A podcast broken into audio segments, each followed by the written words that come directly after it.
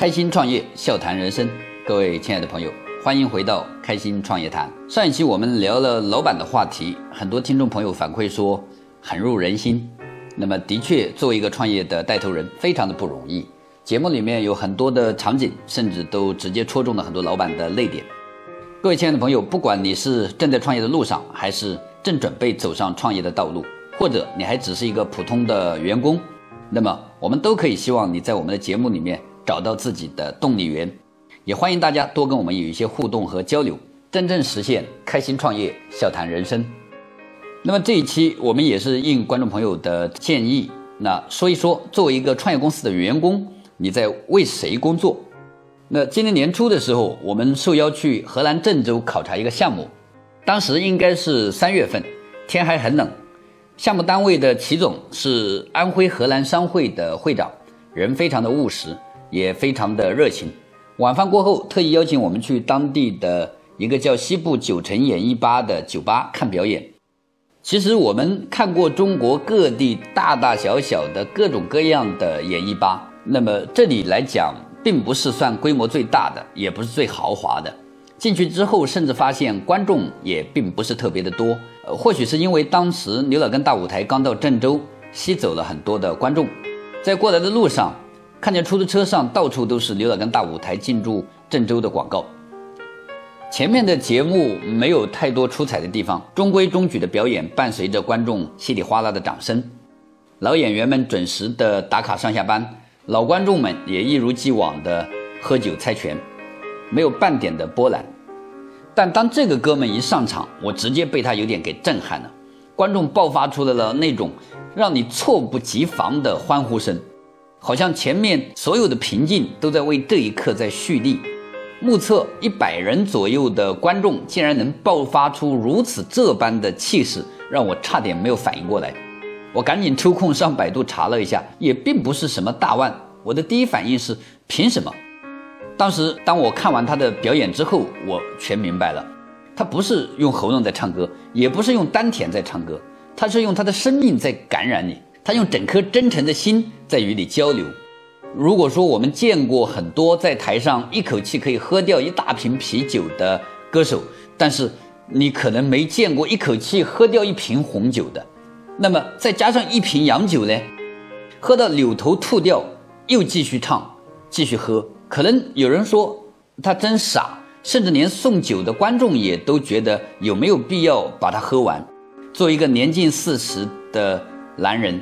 对他来讲，其实这只不过是他每天都在重复着的工作，他完全有理由和其他的演员一样做一个准时打卡上下班的好员工，但是他没有，他在用他崇尚的信仰和他习惯的方式向我们诠释他的价值。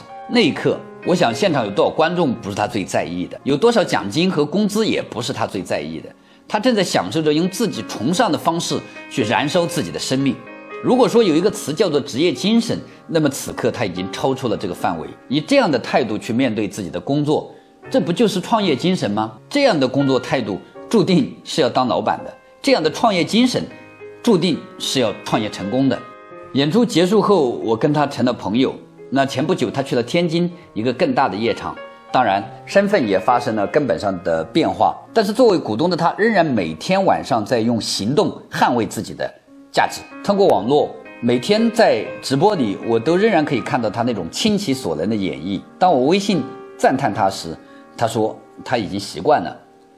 当你习惯了做任何事情都能倾其所能，那么你绝对已经走上了创业的快车道。上个月，我们辅导的另外一家企业周末在广场搞地推活动，一个九零后的负责发传单的小胖妹，也非常的具有代表性。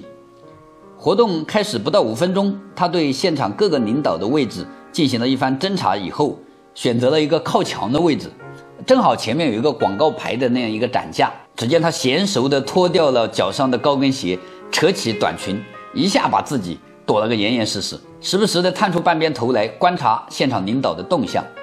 你可以想象一下当时那个滑稽的场景。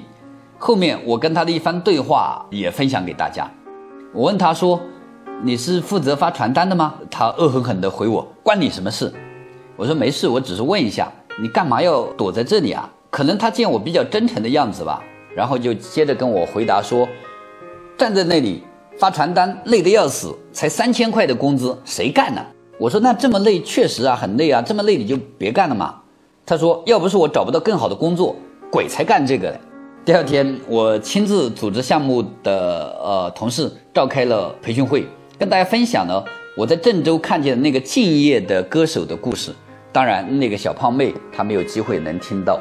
在我们公司每一个新同事入职之前，我都会跟他们有一个谈话，我都会问他们，还有没有更好的选择，还有没有其他没有满足的要求。如果没有，我会跟他说，从现在开始到接下来的试用期里面，你在这里的每一分每一秒都跟钱无关，因为不管好坏，公司在试用期里面都会支付你那么多的钱，而你做的每一件事情都是你自己价值的真实表现。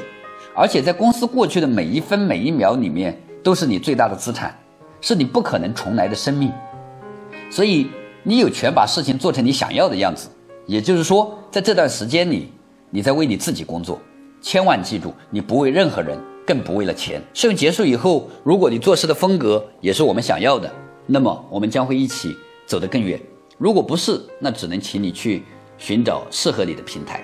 最近我们公司也用了一大批的应届毕业生，面试的时候我都会跟他们交流，我也会问他们说英语有没有过级，英语过不过级，其实跟工作上不一定说要用得上他的英语，只是说我想看在大学四年里面，在没有任何监督的情况下，你还有没有在坚持学习，有没有养成自学的这种习惯。